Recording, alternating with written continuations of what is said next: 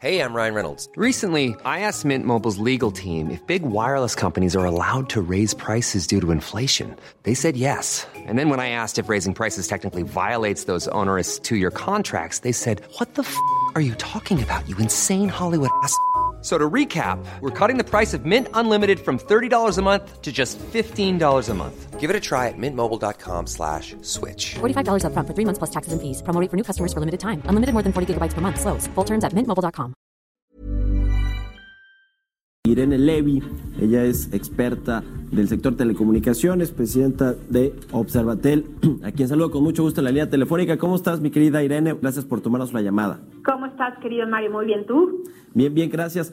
Oye, Irene, bueno, hoy escribiste en tu columna del Universal el balance, el análisis a un año de gobierno en materia de telecomunicaciones eh, y te preguntabas allá al inicio si se puede evaluar o no a un gobierno que lleva un año en materia de telecomunicaciones. Creo que sí han habido muchos ajustes y cambios. ¿no? ¿Tú cómo, cómo ves, qué óptica tienes al respecto del análisis del primer año en telecomunicaciones? Pues mira, querido Mario, la verdad, así como lo digo en mi, en mi columna, el balance es negativo en mi opinión, porque mm, independientemente de los cambios, que es normal, se entiende que haya cambios en un gobierno que pues además piensa radicalmente diferente al saliente, eh, independientemente de eso, me parece que ha faltado eh, información y certidumbre por parte del gobierno del presidente López Obrador. Tanto me parece loable el objetivo que tiene de conectar a todo el territorio nacional con Internet y que todos tengamos eh, buen servicio de telecomunicaciones. Pues desde luego que nadie podría estar en contra de eso. El tema es que no nos han dicho ni cómo, ni cuándo, ni cuánto nos va a costar ¿Y cuándo se va a dar esto? Se habló de crear o construir una red eh, estatal, es decir, del Estado, eh, a través de todo el territorio nacional y después se constituyó una subsidiaria de CFE, la, esta empresa CFE Telecom, eh, encargada de pues dotar de servicios de internet a la población a través de la ya fibra óptica construida que tiene la Comisión Federal de Electricidad y se le dotó de 1.095 millones de pesos nada más para el próximo año. Y así, como digo en mi columna, pues vemos un presupuesto muy castigado para las tecnologías de la información y la comunicación, para la radio y la televisión públicas. Vemos un presupuesto castigado para el Instituto Federal de Telecomunicaciones, con lo que entonces uno se queda pensando hacia dónde o cómo le van a hacer para eh, construir y completar este objetivo tan ambicioso y lo hable, como dije, que tiene el presidente de la República en materia de conectividad. Ya.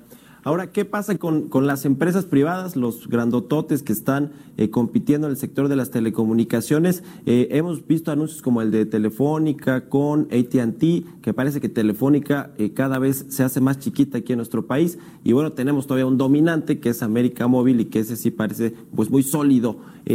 a la luz de lo que pasa con el gobierno, con su política de telecomunicaciones, ¿cómo ves el tema privado y los operadores que pues tienen buena parte del mercado? Pues mira, tenemos por un lado a los jugadores que son los operadores móviles eh, y el principal jugador fijo que es Telmex. Eh, y ahí hubo un enorme reacomodo hace unos días que anunció Telefónica y AT&T anunciaron una pues una alianza comercial por decirlo de alguna manera mediante la cual eh, Telefónica va a utilizar parte de la red de AT&T para ahorrarse costos para evitar invertir en ciertas zonas donde ya AT&T tiene eh, red de acceso, es decir, para llegar al usuario final. Y entonces lo que va a hacer es ser un clientesote, por decirlo de alguna manera, de AT&T. En pocas palabras, Telefónica se convierte en un operador móvil virtual, grandotote, pero pues ya no va a tener toda la red ella misma, por lo que pues eh, la infraestructura en el país eh, tiende a achicarse, ya vamos a tener en infraestructura importante, pues nada más tres operadores. Sería ATT, América Móvil y ahora Altan, que es esta red compartida, que debe estar desplegando su red a, pasos o a marchas forzadas. Entonces, en esta alianza telefónica y ATT, yo creo que es buena alianza. Por otro lado, Mario, no, no se me malinterprete, porque Telefónica ya estaba muy mal en números y me parece que una manera de seguir compitiendo a nivel comercial eh, con, con ATT y con el propio América Móvil es eficientarse en costos. Entonces, me parece que es una buena noticia en ese sentido, no en materia de infraestructura, que dejará de invertir en esta construcción. Y por el otro lado, Altán, se anunció que se modificó el título de concesión de Altán, esta red compartida mayorista, para eh, modificar su cobertura y poder alinear la cobertura de Altán a los planes precisamente del presidente para llegar a las comunidades más alejadas. Creo que por un lado es algo eh, importante porque no sabíamos qué iba a pasar con este proyecto una vez que se anunció lo de CFE Telecom, ¿no? Sí, como que pensamos en algún momento que esta red iba a quedar volando o iba a haber modificaciones importantes también por ahí, pero lo importante ahorita es que eh, lo que se hace es modificar su título de concesión. El, el original lo que tenía es que se iniciaría la cobertura en algunos pueblos mágicos, pero en las ciudades más eh, densamente pobladas, y la razón era para eh, lograr un flujo eh, importante de, de, dinero que permitiera financiar la cobertura de aquellas zonas más alejadas. esa era la razón financiera. Sin embargo, ahora con el cambio de gobierno, pues la idea fue modificar su título de concesión de tal suerte que se incluye ya la, la, palabra o la frase cobertura social que no tenía su título original y eh, lo que se le eh, impone es cubrir un poco más de 82 mil localidades de menos de 250 habitantes. O sea, estamos hablando de eh, pequeñas poblaciones realmente muy, muy cortas en población y estas 82 mil localidades deben estar cubiertas eh, lo que se le da es un año más, se amplía el año para esta cobertura, que era para enero de 2021, se, se amplía para enero de 2022 y de esta manera pues tendrá que concluir, y eso sí no se cambia, con un 92.2% de cobertura a nivel nacional, que esa fue su oferta y de hecho recordarás, querido Mario, que la oferta eh, eh, ganadora no era dinero, digamos, la, la propuesta no era por dinero, sino por cobertura y es 92.2% la que Altán ofrece. Esa no se modifica, lo que se modifica son que se incrementan localidades más pequeñas en lugar de iniciar o de, cubrir eh, al inicio más las ciudades grandes, se van a ir a por toda la parte de las eh, localidades más pequeñas. Lo que queda aquí también la duda es, pues financieramente, este, tú comprenderás que ya cambia completamente el plan de negocio. Es decir, ya no va a ser igual. Y aquí la pregunta es, ¿será que CFE Telecom será cliente de la red compartida y CFE Telecom le va a pagar al TAN?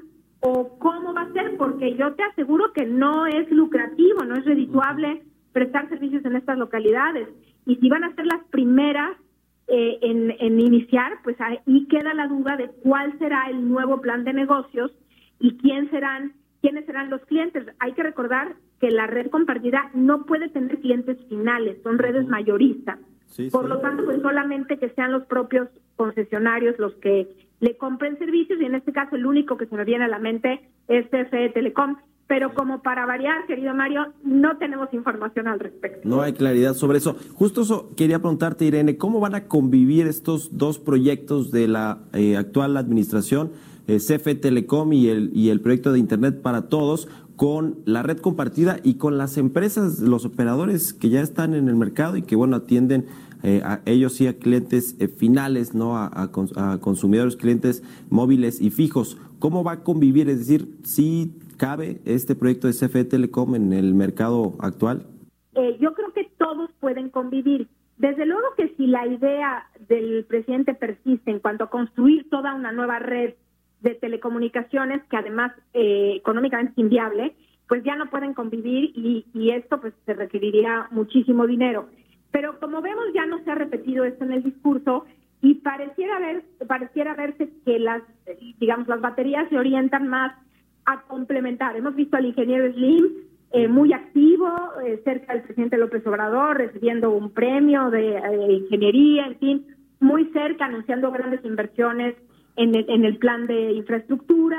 Y con ello pues nos da la impresión de que eh, América Móvil estará eh, pues poniendo en la mesa su infraestructura, que me parece muy bien, por cierto, poniendo en la mesa su infraestructura para llegar a aquellos lugares alejados, igual que la red compartida, y CFE Telecom que finalmente ponga en la mesa su fibra óptica oscura que no utiliza, que no mantiene, porque pues ellos eh, son expertos, más bien están hechos, digamos, para el servicio de energía eléctrica y no tanto en telecomunicaciones. Entonces, yo creo que todo esto se puede complementar. Vamos a ver cómo lo engarzan, cómo lo arman y vamos a ver eh, AT&T que queda aquí un poquito volando en el en el episodio, pues cómo entra después de esta, digamos, este apapacho que le traen ahora al ingeniero Slim y este desdibujamiento, por decirlo de alguna manera, de las medidas de preponderancia. Pues ya lo iremos viendo, Irene, y te seguiremos leyendo ahí en el Universal y ojalá que sigamos platicando también aquí sobre cómo se van desdoblando estos proyectos y planes de la nueva administración en materia de telecomunicaciones. Te agradezco mucho, querida Irene Levy, por habernos tomado la llamada. Estoy a tus órdenes, Mario. Un abrazote. Mom deserves the best, and there's no better place to shop for Mother's Day than Whole Foods Market. They're your destination for unbeatable savings, from premium gifts to show-stopping flowers and irresistible desserts. Start by saving 33% with Prime on all body care and candles. Then get a 15-stem bunch of tulips for just $9.99 each with Prime. Round out Mom's menu with festive rosé, irresistible berry chantilly cake, and more special treats. Come celebrate Mother's Day at Whole Foods Market.